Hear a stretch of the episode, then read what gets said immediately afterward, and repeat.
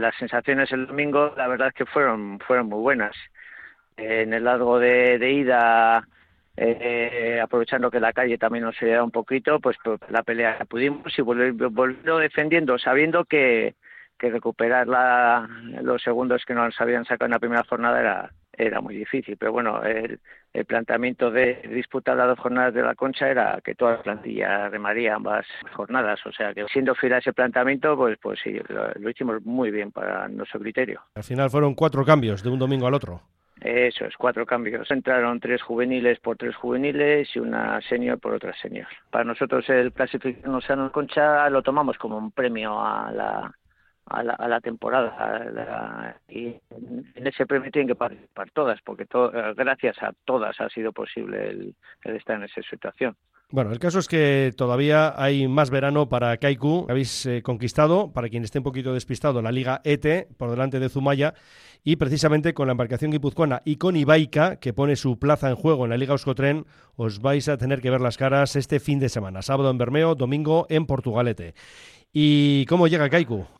Bueno, pues eh, anímicamente llegamos muy bien, con muchas ganas y súper motivadas. Como desarrollemos la regata, pues eh, es una incógnita. Estamos estirando mucho la preparación porque hace tres meses no pensábamos que íbamos a estar eh, en esta situación tan, tan, tan positiva. O sea que pero con muchas ganas y muy motivadas. El equipo la verdad es que está muy motivado y muy ilusionado. La semana están yendo bien los entrenos, lo único que bueno, que estamos un poquito con el tema de las que han empezado la universidad, ajustando los horarios para que ellas puedan participar, porque tenemos a una que está estudiando en Donosti, otra en Santander y otra en Salamanca, que se viene los jueves, o sea que, pero toreando con eso. Bueno, recordamos eso, una plaza en juego está realmente difícil porque deportivamente nos vamos a tener que intentar quitarle la plaza a una sexta de la Liga Euskotren. No, no, no estamos eh, jugándola con la, con la más débil de la Liga Euskotren. O sea que, que tanto Zumaya como nosotros lo tenemos muy, muy difícil. Por las ganas no va a quedar y lo vamos a intentar. Pero vamos, eh, Ibaica es un equipo que, que es de Liga Euskotren, lleva desde la fundación de la, de la Liga allí y es un equipo que, que bueno que, injustamente se está viendo en estas en esta pelea. Ya ya. Injustamente para ellas injustamente para Kaiku y para Zumaya. Claro por supuesto. E injustamente vamos a decirlo todo para el remo gallego porque de esta manera pues lo que hacen es eh, confirmar dos botes para el año que viene en la máxima categoría eso es, eso es. Y supuestamente era basándonos en que se iba a promocionar el remo gallego femenino, pero al playoff no se ha querido apuntar ninguna trinera gallega. O sea que tampoco se está consiguiendo ese objetivo. espero que lo solucione, porque deportivamente no ayuda ni a promocionar el remo femenino ni a promocionar eh, la competición en sí, lo adultera un poquito. Bueno, más allá de que, también lo comentábamos el otro día, Andoni, pensamos que quizá pueda venir bien a Kaiku estar otro año en la Liga ET. Bueno, hay quien piensa así y bueno, es una forma de verlo. No es ponernos la venda antes de la herida, pero que realmente, bueno, vamos a pensar que quizá pueda ser otra vía también.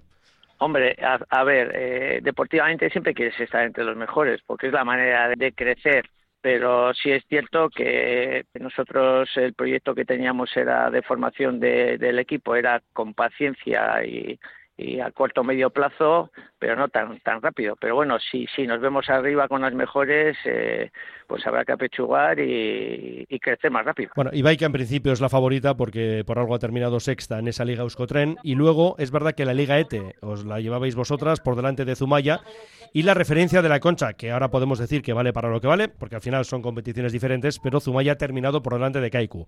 Esto sin más, ¿eh? Andoni, no le hacemos mucho caso, ¿verdad? No, bueno, a ver, el, el, hecho de que yo no sé los planteamientos de Zumaya de cara a la concha, cada uno juega con lo que juega. Yo pienso que cuando hacemos una tripulación competitiva estamos a la altura de Zumaya o un poquito mejor y bueno, lo demostramos el, último domingo, con lo cual quiere decir que, que de cara al playoff todo está abierto, sabiendo que, que estamos en un pañuelo con Zumaya siempre, o sea que cualquier pequeño fallo contratiempo pues, pues te, te, lastra. Sí, sí, se ha visto en las dos jornadas de la concha, la propia clasificatoria también.